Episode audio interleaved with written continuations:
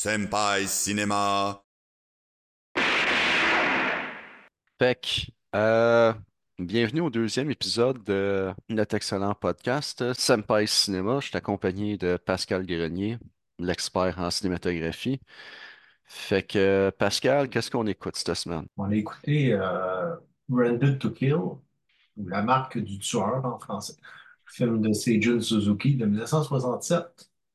C'est un film qui en a inspiré vraiment, euh, vraiment plusieurs, Ouais, ouais. euh, avec l'acteur qui, euh, qui, qui a une, qui a une sale gueule. Oui, Joe Shishido, un acteur particulier, aux bijoux particulières, mettons. Ouais, Il, il voulait, il voulait, il voulait, je pense, euh, se démarquer un peu de- du reste de l'industrie. On lui a dit, mais tu sais, tu peux genre te shooter des affaires euh, dans la bouche, puis euh, dans, dans face pour euh, avoir des, augmenter tes bijoux. Fait que c'était comme euh, une espèce de chirurgie plastique expérimentale. Puis là, je pense qu'il aimait ça, se shooter. Fait que ça donne, euh, ça donne un, personnage particulier. ouais, dans un film très particulier, un montage, un montage particulier. Je pense que c'est toi qui me parlais que justement Seijun, euh, quand il était, quand, il a quand il a fait son montage puis qui est assez comme euh, particulier, le studio de distribution, ils ont vraiment, vraiment pas trippé, puis il a fallu qu'ils fassent de la pression sur eux autres euh, pour qu'ils En fait, distribuent euh, son film. Ouais. Mais en fait, euh, c'était euh, c'est Jun Suzuki qui a commencé avec la Nikatsu, qui est un des plus vieux studios de, de- du Japon. Puis la Nikatsu, mais comme spécialisée surtout dans les séries B, cinéma de genre, des films à petit budget. Puis euh, c'est Jun Suzuki a commencé dans le milieu des années 50 là-bas, entre 56 et 67, jusqu'à La Marque du Tueur, qui est son dernier film qu'il a tourné pour la Nikatsu. Il a réalisé, je pense, 42 films pour eux.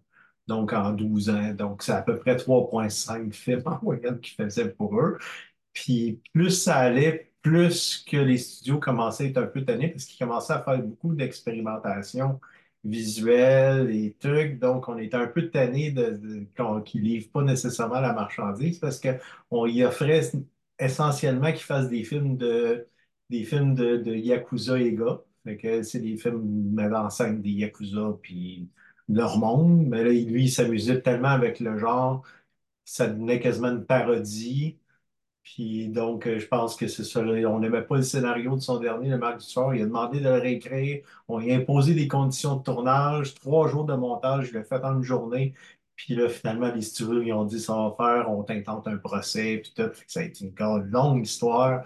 Les étudiants l'ont l'ont- l'ont, euh, l'ont appuyé. Les, Ouais, c'est ce que je disais, c'est euh, peut-être pas, euh, peut-être pas le, le- le- le- la meilleure façon de, de garder des excellentes relations d'affaires, mais il est allé dans un cercle intellectuel qui savait où ce que son film était pour plaire au monde, puis a essayé de créer un genre de... Il devenait une, il devenait une espèce d'idole de la contre-culture, un peu. Ouais, ouais, il a, il a essayé de devenir une idole virale avant que ça existe dans les années 60 pour Ouais. essayer de faire de la pression sur le studio. Fait comment vous allez distribuer mon film, puis euh, je pense que je pense qu'il a brûlé des ponts un peu en faisant ça, mais le film, au moins, il est sorti, puis ben, on est...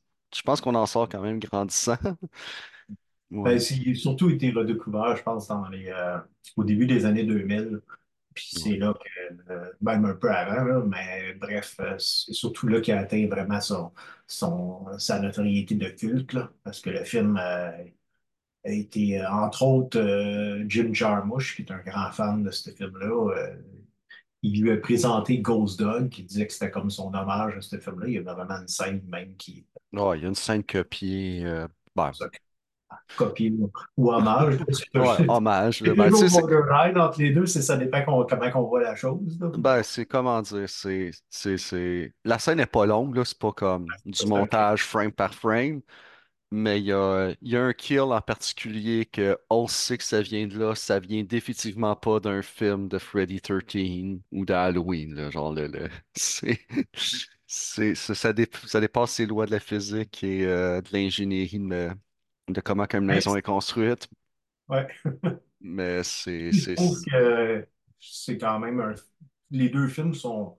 Oui, je comprends l'hommage, je comprends l'influence, mais c'est deux films entièrement différents. là. oui, oui, euh, c'est, euh, ben moi c'est, c'est drôle parce que dans son montage hyper éclectique que c'est, c'est, c'est le surréalisme est un peu toujours présent, puis t'as des, des flashs.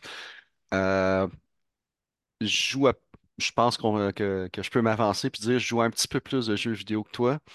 Puis il y a un directeur de jeux vidéo qui s'appelle Suda51 qui a ce style d'édition-là. Puis un de ses personnages, le, le, le, le, synopsis du jeu vidéo, c'est que euh, c'est un tueur à gages et euh, il est au bas de la liste et son but, c'est de devenir number one.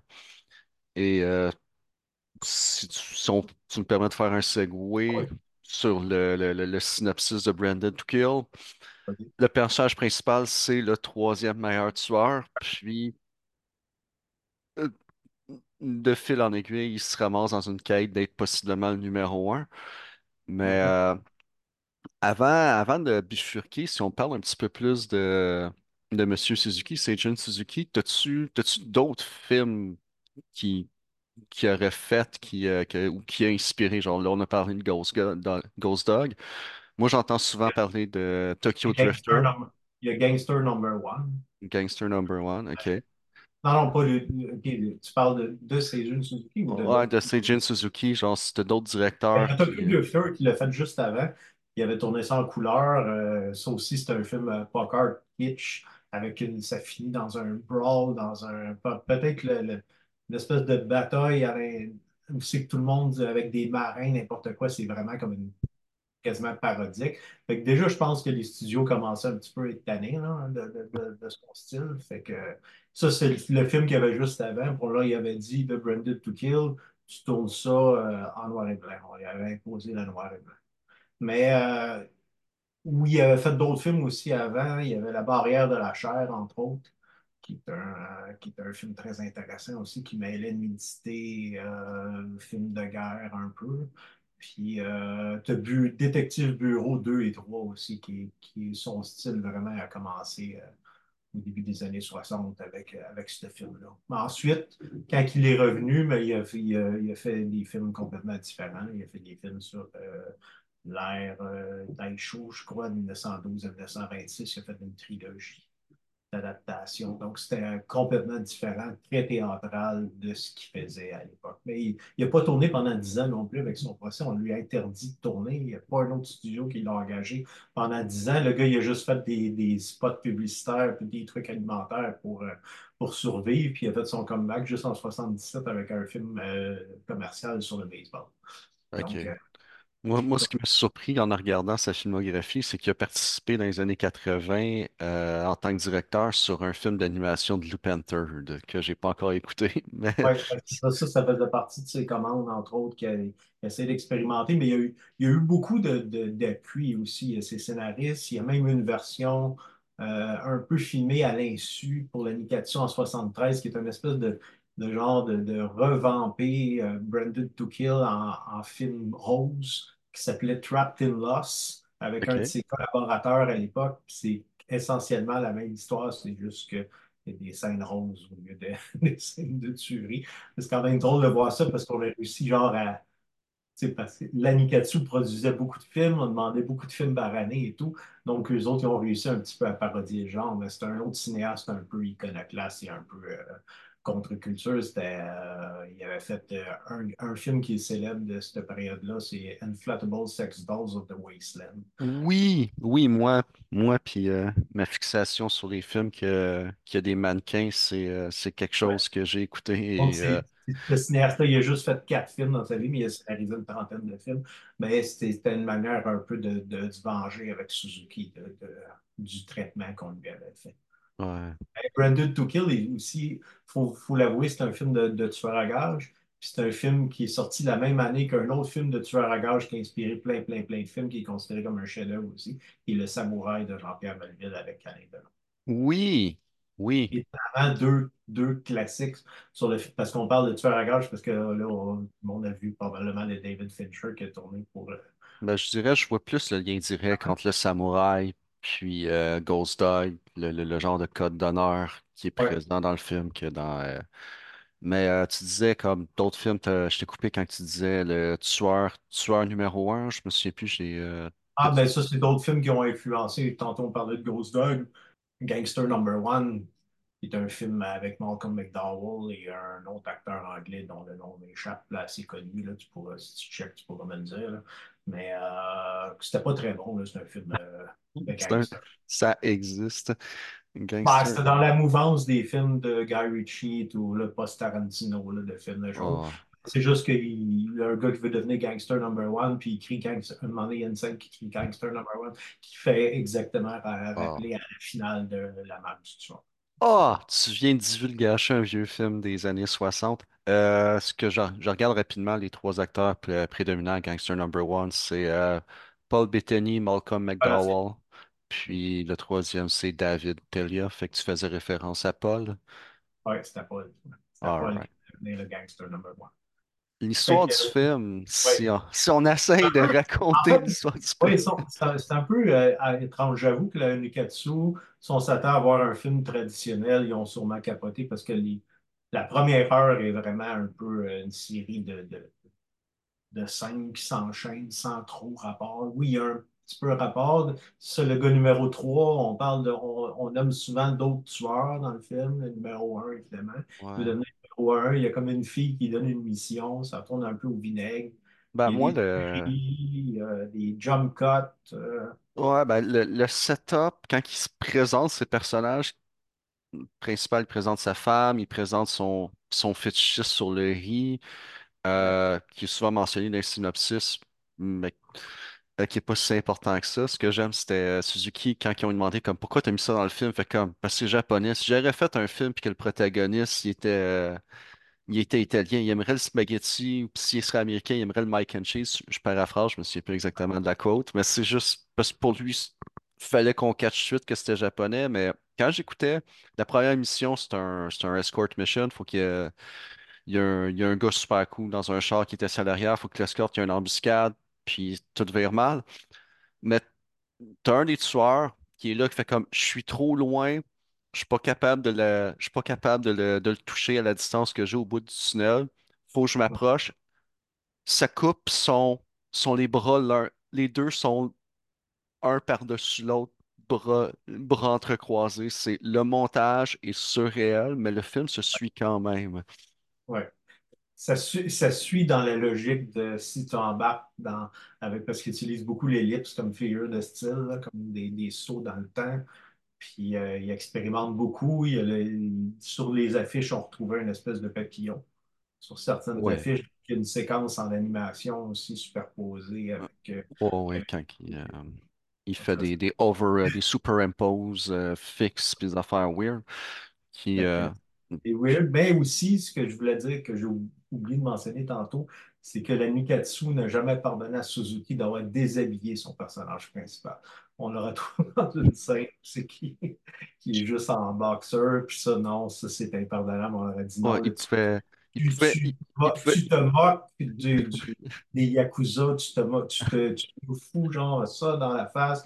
Donc voilà, nous, on veut plus rien savoir ah, il pouvait, il pouvait enlever sa ceinture pour quand c'est des scènes érotiques, parce que justement, Ouais, il, euh, Il y a deux personnages féminins assez prédominants dans le film. Sa femme qui le trompe, c'est ouais. établi dès le début. On s'en crisse. Après ça, il y a, une ma- il y a un- Le- personnage euh, qui devient son, sa maîtresse ou s- le, le- le sujet de son amour ouais, euh, qui, exact. qui, qui donne une mission qui vire mal. Puis là, t'as tout le, la s- le, le, le- le symbolisme du papillon qui est omniprésent, qui fait perdre son meurtre, puis que la merde pogne. Mais, euh, mais moi, j'ai aimé cette scène-là vers la fin. Euh, si on, si on raconte l'histoire d'une façon disjonctée, je pense que c'est pas trop grave pour ce film-là. Mais, euh, mais je trouvais Ben, la ça le fun. dernière demi-heure, ça devient linéaire. C'est vraiment un jeu qui se fait entre le numéro un et lui qui le kidnappe, qui s'amuse à jouer avec lui, puis qui veut le pousser à bout euh, de, de son épuisement pour, euh, pour finalement euh, l'achever. là. C'est un- vraiment un jeu de chat et souris, la, la dernière demi-heure, avec ouais. plein de euh, complètement folles, avec une finale dans une arène de boxe. Oui, oui. La, t'as ta dernière demi-heure, puis t'as le jeu justement de, de, de tu il y a trois, y a trois étapes au jeu, euh, au jeu entre les deux tueurs. T'as l'épa- euh, l'étape de l'appartement aussi qui est, il est cloîtré, il a peur, puis il commence à virer fou. T'as l'étape où c'est que numéro un vient juste l'écœurer, puis il sonne à sa porte, puis ils habitent ensemble dans une situation genre de sitcom américain rocambolesque. Puis t'as, t'as la confrontation finale où c'est que c'est une embuscade. Puis si si je me souviens bien, c'est à ce moment-là où c'est que euh, ses guns sont jamais, il sait plus quoi faire, qu'est-ce qui reste. Il y a un char qui s'en vient en ligne droite vers lui. Puis je trouvais que justement, dévêtir son, personnage principal, lui montrer la vulnérabilité, je trouvais que ça fonctionnait bien, que Oui, ça, ça, ça fait comme, non, il, il va aller le extra mile, genre, il, il, il, va faire ce que, ce que, ce que, tu sais, tu verras pas, euh, tu verras pas ça dans Die Hard, le gars se mettra pas en bobette pour, euh, il va marcher sur du verre, mais mouillé en bobette, avoir l'air ridicule, non, Non, non, non, ça. ça, ça, tu fais pas ça, lui, il le fait. Il y a- C'est ça, il y a un humour particulier au film, là, j'avoue. Puis aussi, ben, visu- on peut. Ce film-là, c'est à regarder parce que visuellement, le- l'utilisation du noir et blanc, euh, le montage, tout, c'est hallucinant. là. Ça ressemble à rien à peu près. Qu'est-ce qui se faisait? C'est un film, euh, c'est ça. C'est plein de trouvailles visuelles. Moi, ça faisait euh, un bon euh, 20 ans que je ne l'avais pas vu. Puis euh, j'ai encore pris beaucoup de plaisir à, la- le regarder et à trouver des trucs que je n'avais pas vu, peut-être nécessairement la première fois. T'as les textures, t'as- autant, autant la folie puis le ridicule du personnage, tu rentres dans son univers, puis son alcoolisme, ce qui fait qu'en bout de ligne, le, un, ce film-là qui devrait pas tenir debout fonctionne. Puis, tu l'as mentionné, là, le- son post-éditage, il a pas, f- il a pas passé deux semaines dessus. hein. Ah, il a passé une journée. Il y avait trois jours pour le faire. Il une journée. C'était un miracle en tout cas, qu'est-ce qu'il a réussi. Mais bon. Mais euh, Je pense pas qu'il y avait, il y avait des, une tonne de, de pieds de pellicule à- aussi à monter. Là. On, y a- on y a- genre, le film, a été tourné en moins de trois semaines et tout. Là. Fait dans un budget très restreint, puis euh, il n'y a pas énormément non plus de. Il y a quelques décors, oui, mais il y a beaucoup ben, de il a réussi, il a réussi à, autant l'intérieur de l'appartement que les scènes extérieures. Puis ben, bien sûr, la scène finale, que c'est, ça se passe dans un gym, puis t'as aussi le, le, le, le, le- bord de l'eau, là. Le, mais principalement, l'extérieur de son appartement, les scènes principalement urbaines, je trouve que les, les édifices euh, industriels, genre le look industriel se prêtait bien. Puis je pense que ça lui aurait vraiment rendu service, qu'il a réussi à, il a réussi à tourner à, la bonne heure de la journée avec un bon éclairage naturel. pour que finalement, son noir et blanc, il n'y avait pas nécessairement tant de touch-up à faire en post-editing ou genre, il n'y avait pas besoin de setter un éclairage de fou, puis ça fonctionne. Même à l'intérieur, quand il y a, beaucoup de scènes qui, par- qui est passé dans son appartement, il réussit à rendre ça dynamique puis intéressant en huis clos, puis ça ça fonctionne. Oui, c'est ça, ça va. Mais je pense que c'est sûr, quand tu es, rendu à 42 films en 12 ans, je pense que il y a, des il y a des trucs que tu catches, que tu es capable de, de faire euh, peut-être un peu plus rapidement qu'un novice qui arrive sur le tournage. là. Mais la Nikatsu était. C'est comme un peu. J'irais pas jusqu'à là, mais c'est un peu comme l'école de Corman, un peu. là. Il y a des cinéastes qui ont commencé là-dedans, puis que. L'école de Corman, vous savez, il y a Martin Scorsese, Jonathan Demme, euh, Ouais. paquet de monde qui sont passés par là, puis qui ont fait des films pour Corman à petit budget, puis qui ont, ils ont plus appris que sur n'importe quel autre film s'il était assistant réalisateur qui avait tourné dans une grosse production. Fait. Je pense que c'est un peu ça. Puis, euh, ben, c'est ça, c'est un film euh, qui est devenu culte aujourd'hui, là, parce qu'il a influencé beaucoup. Film de tueur à gage, il s'en tourne encore beaucoup. J'ai mentionné tantôt le killer de, de David Fincher, qui est beaucoup moins intéressant que ce film-là, on s'entend.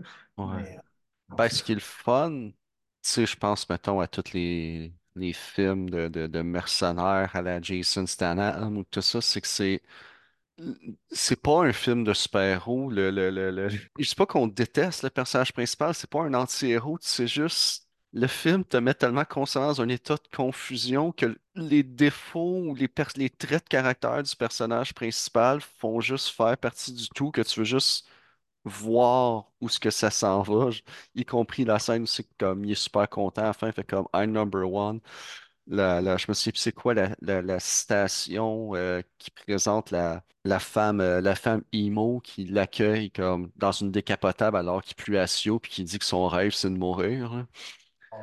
T'aimes pas, tu détestes pas aucun des personnages, t'es juste constamment confus. Puis à la fin, tu fais comme, OK, j'ai vécu de quoi de vraiment différent. Hein? Ça- au début aussi, il s'appelle par numéro. On ne sait pas qui est qui.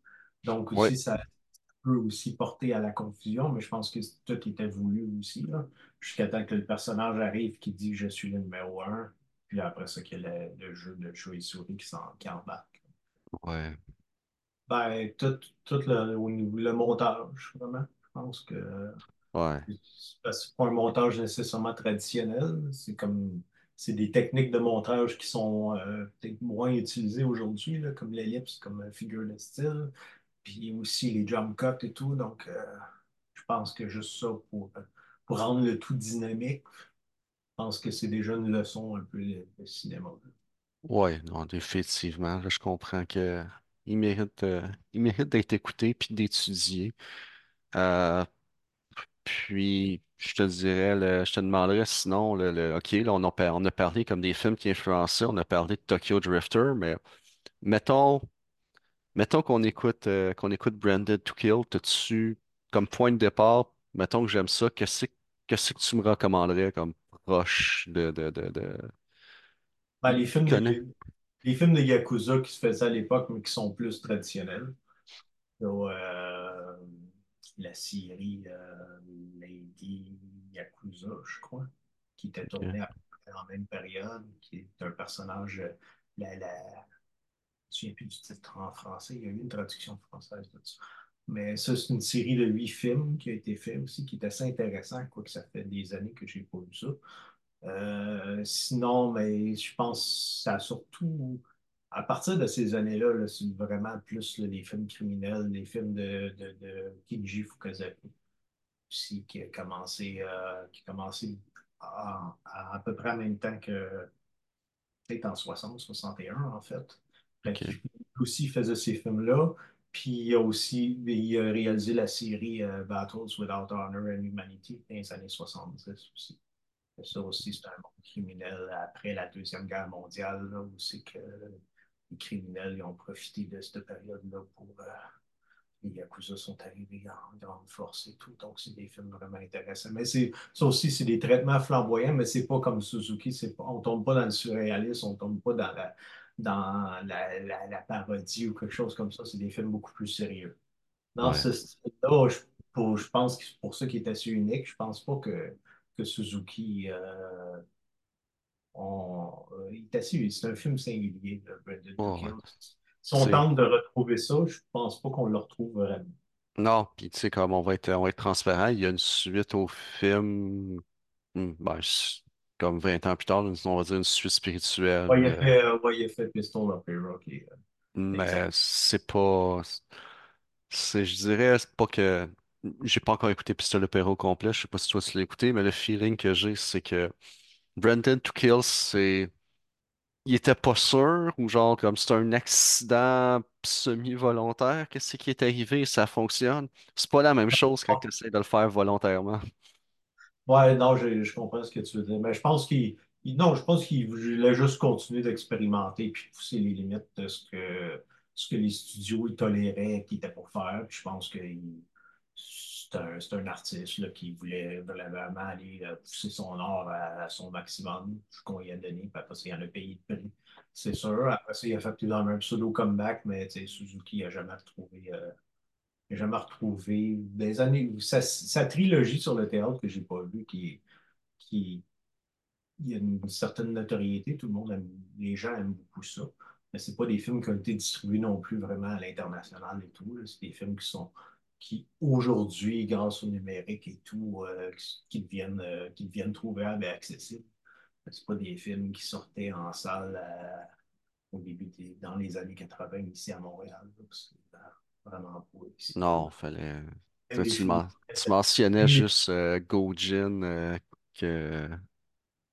non, Gonin, pardon, qui, qui a fallu que tu te pognes un, un VHS, euh, histoire de cambolesque. Fait que si on ça. recule, si on encore avant ça, euh, c'est ça, il n'y avait pas de plateforme de distribution facile. euh, Il fallait que tu le cherches, là. C'est, moi, moi, je m'en souviens, c'est. euh, j'avais, si j'avais des amis qui avaient de la famille à Hong Kong ou en Chine ou au Japon, ben, il pognait des. euh, il arrivait avec une boîte de, de VHS RIP de on savait pas trop qu'est-ce qu'il y avait dans la boîte. C'était, c'était, on pigeait, Contrairement, contrairement, mettons, à Hong Kong, qui était une colonie britannique pendant 100 ans, mais les films devaient être sous-titrés en, anglais, alors que les films japonais, il n'y avait aucune restreinte de ça. Donc, euh, oui, tu veux tomber sur ça, mais probablement de tomber sur des sous-titres, c'est quasiment rare. Même encore aujourd'hui, si tu achètes un Blu-ray japonais, très peu de chances que tu vas avoir des sous-titres optionnels en anglais.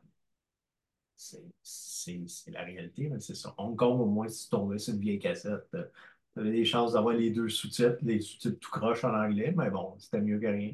oh, au moins, euh, au moins, on avait un point de repère un petit peu plus facile que. Ah, là, euh, là, ce qui arrive, c'est un peu moins le cas, mais si on lit sur euh, l'économie japonaise des années 80-90 avec le gros boom économique, il était tellement conservateur que souvent, ils faisaient des produits ou des services pour leur marché local.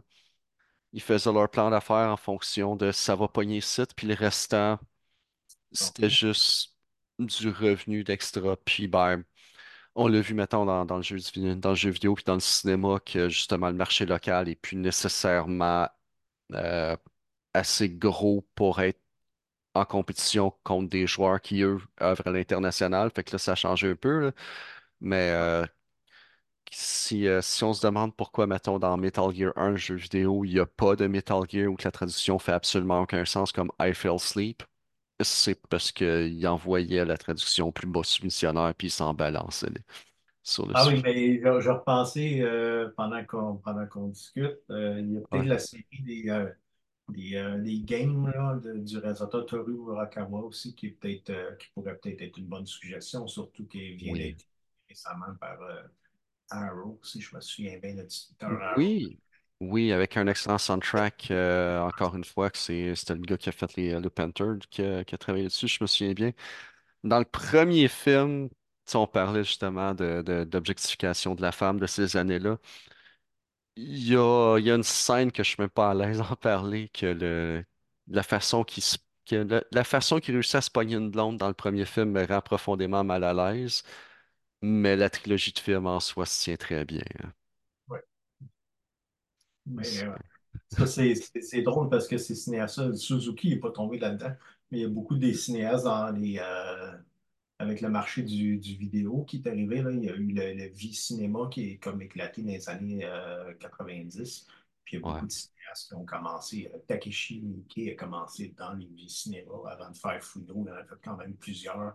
Puis Toru Murakawa qui avait fait les, les trois de la trilogie de Game, euh, lui aussi, il est tombé. euh, il est tombé là-dedans aussi pas mal dans, dans les années 90, plus un paquet d'autres cinéastes. Donc, le Nikatsu aussi, euh, euh, j'en avais parlé dans le premier épisode que Gonen avec ça de Takeshi Ishii qui, qui venait de, de la Nikatsu aussi, puis qui écrivait des, des, des, ben, des mangas euh, roses. Puis il y a aussi beaucoup de cinéastes qui ont commencé avec des films roses aussi, qui, euh, qui sont devenus des cinéastes euh, ouais. célèbres. C'était comme une, une manière de commencer. Ouais, ben, le- moi, j'aime spécifier parce que c'est quand que je dis que, j'ai- que, que je, je considère que le, le Pink euh, est très intéressant dans l'histoire du cinéma. Euh, les films, les films classifiés roses ou érotiques au Japon, c'est large, c'est vraiment large. Puis, on va dire, je sais que c'est une comparaison que tu n'aimeras pas, mais quand je dis que le film que Quentin Tarantino s'est très fortement beaucoup inspiré pour faire Kill Bill, c'est Lady Snowblood que tous les deux on adore. Il rend, euh, ce film-là, Lady Snowblood, rentre dans, ce- dans cet éventail-là de Violent Pink. Oui, oui, oui. Mais ça, c'était plus, euh, c'est ça, euh, c'était des, oui, c'était des films roses aussi, mais là, il y avait le côté plus euh, criminel qui rentrait là-dedans. que- Mais il fallait que les films aient son lot de scènes de nudité. Ouais, pour attirer ce genre de public-là aussi au cinéma. Plus, c'est ça, il y a des cinéastes qui euh, faisaient des films. Aussi Wakamatsu qui critiquait beaucoup, Koji Wakamatsu critiquait beaucoup la société euh, japonaise aussi à travers ses films. Puis euh, il en a fait un paquet. Puis lui aussi expérimentait beaucoup dans le noir et blanc, euh, les couleurs. Des fois, il tournait un film en couleur, mais euh, non, je veux dire en noir et blanc. Puis il y avait une scène de, de massacre qui est en couleur, puis après ça, il revenait en noir et blanc. En tout cas, c'est comme assez particulier. Il a fait des films comme Quand l'embryon vient. En tout cas, When Embryo Goes Poaching. Tout cas, je me souviens plus de titre en français. Mais lui, c'est un des premiers vraiment à avoir fait des films expérimentaux. Voilà, le que- l'embryon vient braconner. Le titre en français, je cherchais, parce que j'avais le titre en anglais. Excellent. Euh, non, ben dans Brandon to Kill, on parle constamment du visuel, euh, du, des jump cuts, du, euh, euh, du overlay quand, que, quand il, il bad trip ses papillons puis qu'il y a du superimpose. C'est... Le son, je m'en souviens plus. Y a-tu un soundtrack? Je me souviens des silences inconfortables. Beaucoup de silences sont interrompus par des coups de feu, puis ce truc-là. Puis il y a comme. euh, Ouais, je pense qu'il a surtout travaillé le visuel, mais bon, je pense qu'avec le budget qu'il y avait, il ne fait pas non plus faire. euh, Mais il y a les oiseaux, la nature, me semble qu'il y a comme un avertissement qui arrive, des flashs, les, les oiseaux qui partent, puis euh, Ok. ouais, ça fait penser à ça. D'ailleurs, la scène de. Je pense que The Killer aussi de John Woo est influencé de ce film-là. Puis la scène dans l'île, euh, quand il arrive dans l'île, euh, Charles Yun-Fat, après avoir fait son, son hit. euh, avec la plage quand il sauve, là, qui, arrive sur l'île, puis il y a des tueurs qui l'attendent et tout, là, ça m'a fait. L'utilisation sonore me fait rappeler à ça. Ah. Je suis sûr que John Woo aussi était. Je suis pas vraiment lu là-dessus, mais je suis sûr que John Woo était, était influencé par Suzuki. Tu sais, des fois, tu regardes des films, tu vois des liens, puis tu fais juste regarder les années, puis tu fais comme, ouais, c'est, tu, tu te demandes qu'est-ce qu'il a écouté quand il était au cégep ou comme qu'il était dans la vingtaine. C'est probablement le gros film savoir qu'il était que au cinéma dans sa vingtaine, tu sais. Puis nous, en tant que, euh, mettons, si j'étais plus jeune ou même euh, si j'étais pas né dans ces années-là, même si les films n'étaient pas disponibles, comme je comptais tantôt, que l'accessibilité, mais on s'entend que les cinéastes, ça te promène dans les, festivals circuit et tout, puis ils voient tous ces films-là. là. Il y Oh, a ouais. euh, William Friedkin qui est mort euh, l'an l'an pa- l'an passé, Bill Friedkin, l'automne dernier. Il disait que quand il avait fait French Connection, il y avait deux films qui l'avaient influencé. Il y avait Z de Costa Gavras, le côté documentaire, puis il y avait les films de Fukasaku, les films de gangsters de pour leur côté hyper réaliste et tout, puis leur violence percutante. Donc, euh, puis il voyait tous ces films-là. Là, fait que, euh, Ben, un, un film, un film d'animation qui, a qui a commencé de même, c'est euh, Lupin Third, le, un des premiers Castle, Castle of Caligari, je crois. Je ne sais plus exactement. Un des premiers de Lupin Third. Il est rentré en Amérique du Nord non sous-titré, puis c'était principalement des directeurs d'Hollywood qui, tripaient sur le film puis qui donnaient des VHS à tout le monde. Puis ça virait viral avec les conventions de ouais, mais je pense faut se débrouiller avec les, mo- les- les moyens du bord pour faire découvrir. euh, faire découvrir les gens. J'ai fait des trades en VHS avec à peu près tout- tous les gens dans le monde euh, dans le temps que j'achetais Gonin, que j'ai dit, là, ma saga, là, fait que, donc, euh, je faisais des trades avec des, Isra- des Israéliens, des Australiens, du monde qui m'enregistrait des trucs qui jouaient de la, sur une télé australienne, après les envoyer ici, je faisais des transferts, c'est comme, c'est fou, comment à l'époque, si tu cherchais un film, euh, c'était les manières de se trouver, c'était ça, on se débrouillait. C'est sûr que la qualité n'était pas terrible, mais bon, je pense que quand tu vois, quand tu découvrais, quand on connaissait pas ça non plus le 4K, donc pour nous, la qualité, c'était correct. Moi, j'ai acheté mon Laserdisc parce que la qualité, je pouvais voir les films en version respectée. C'était la première fois qu'on pouvait voir les films en format respecté. Puis là, les gens, ben, tu sais, c'est comme, vu que les gens ne vont plus vraiment au cinéma, ouais. fait que les films qui sortent au cinéma, ils sont déjà disponibles. Beekeeper est déjà disponible en plateforme de streaming. Il est resté deux semaines au cinéma. là. Fait que si le premier week-end, je pense aussi, c'est sûr qu'on les comprend, c'est une manière de vouloir euh, qu'on Maximiser le revenu le plus rapidement possible. là. contrecarrer aussi les, les, les, euh, le piratage et tout. Donc, on met le film euh, disponible rapidement à la location, puis les gens peuvent euh, la- l'acheter, puis si tu l'achètes en gang. Si tu l'achètes, ça coûte plus cher. ou Si, en tout cas, si tu loues, tu peux le regarder 10 fois en, en 48 heures. pas, j'ai acheté comme quelques films euh, rapidement. C'était quoi les. euh, c'est un documentaire que j'avais acheté. euh, ça s'est fait tellement rapidement à cette heure, je pense que c'était sur Google, Google Store, whatever. C'était euh, Wannabe Man. Excellent Ah, documentaire, je vous recommande de, de- d'y jeter un coup d'œil juste par la, la, la, la, la curiosité. C'est justement, on parlait de VHS, Wannabe Man, c'est un des premiers clips virals que le monde se partageait sur VHS. Puis il y a un jeune documentariste qui a décidé de retrouver cette personne-là, puis de se lier d'amitié. Ça fait un beau petit documentaire, mais les plateformes sont. Tu sais, je suis allé comme. J'ai cliqué play, je fais comment, ouais, ça m'intéresse, puis peut-être c'était la. Je peux blâmer la bière, mais en bout de ligne, je fais juste blâmer moi, blâmer moi-même. Mais trois secondes après, sans je m'en rende compte, j'avais même pas de cliquer oui, c'est juste OK, il est dans ton compte, il est là, il est facturé, il est tatoué à ça, tu peux plus l'enlever. Ça, ça se fait en 30 secondes, t'as le film, mais au moins il y a ça. Il y a certains. euh, oui, oui, c'est sûr. Avant ça, t'a- Moi, je me souviens, ma première saga d'avoir acheté un VHS, c'était, j'avais été voir au Wimatoscope, j'avais été voir le documentaire, euh, documentaire musical Stop Making Sense. C'est drôle parce que là, il a été ressorti en 4K, puis même il a joué dans des salles récemment. Mais Stop Making Sense, que j'avais vu, que j'étais un fan des Talking Heads, que je découvrais en même temps aussi. Puis euh, ça m'a fait capoter, puis je voulais absolument le revoir, puis euh, je le trouvais pas dans aucun club vidéo à Montréal. Puis je l'ai fait commander dans un club vidéo. Je pense que ça m'a coûté c'est comme 50 en me laissant à Ah ouais, le shipping, il tue encore 80. aujourd'hui. hein. J'avais passé par un, club, un petit club vidéo, au moins il me l'avait fait que j'avais été chanceux, mais c'est le premier VHS, je pense que je encore quelque part. C'est le premier VHS que j'avais acheté. Moi, le- je pense que le premier VHS que j'ai acheté, c'est euh, euh, The Max, le dessin animé des MTV qui avait sorti en, en VHS parce que c'est une de mes bandes dessinées préférées. Elle avait été achetée, euh, elle avait été adaptée dans les premières années d'MTV avant que ça vienne quelque chose d'autre.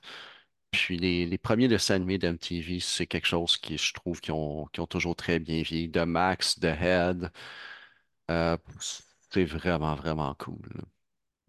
Ben, il y a, beaucoup de.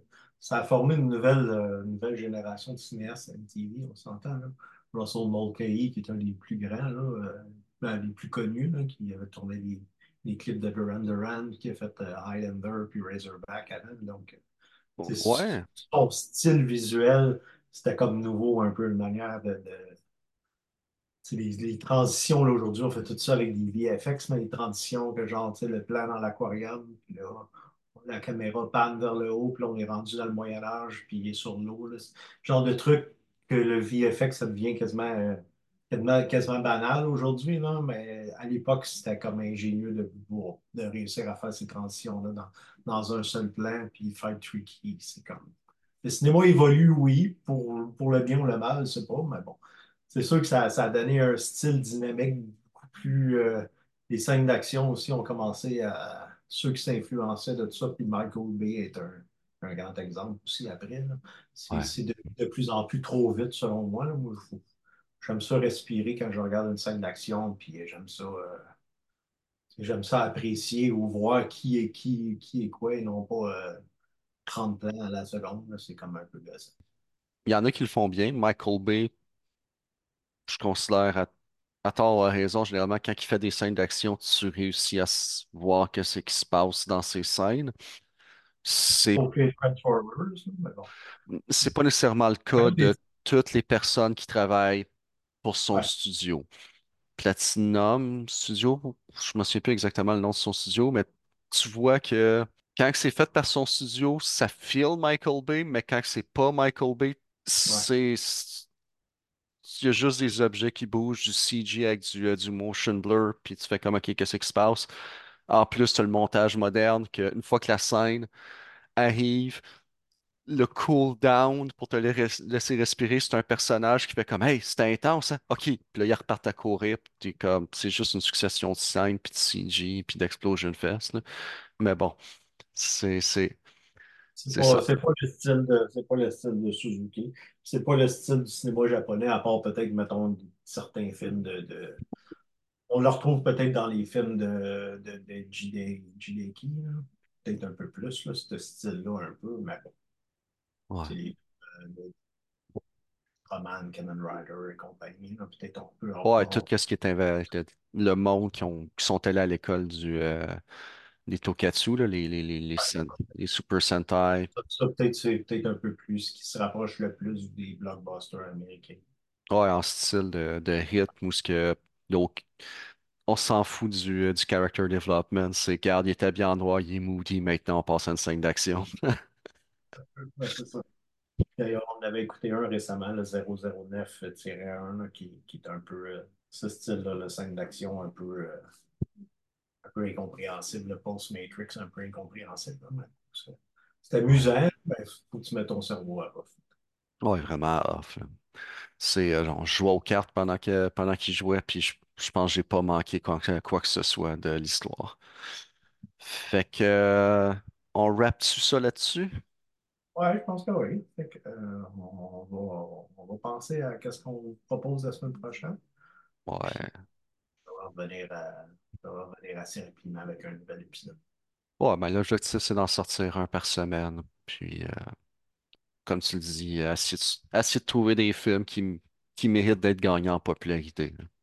Ouais, je pense que oui. Ben, Brandon to Kill est peut-être plus connu que Gonin parce que Criterion l'ont sorti. Ouais. C'est des début choses.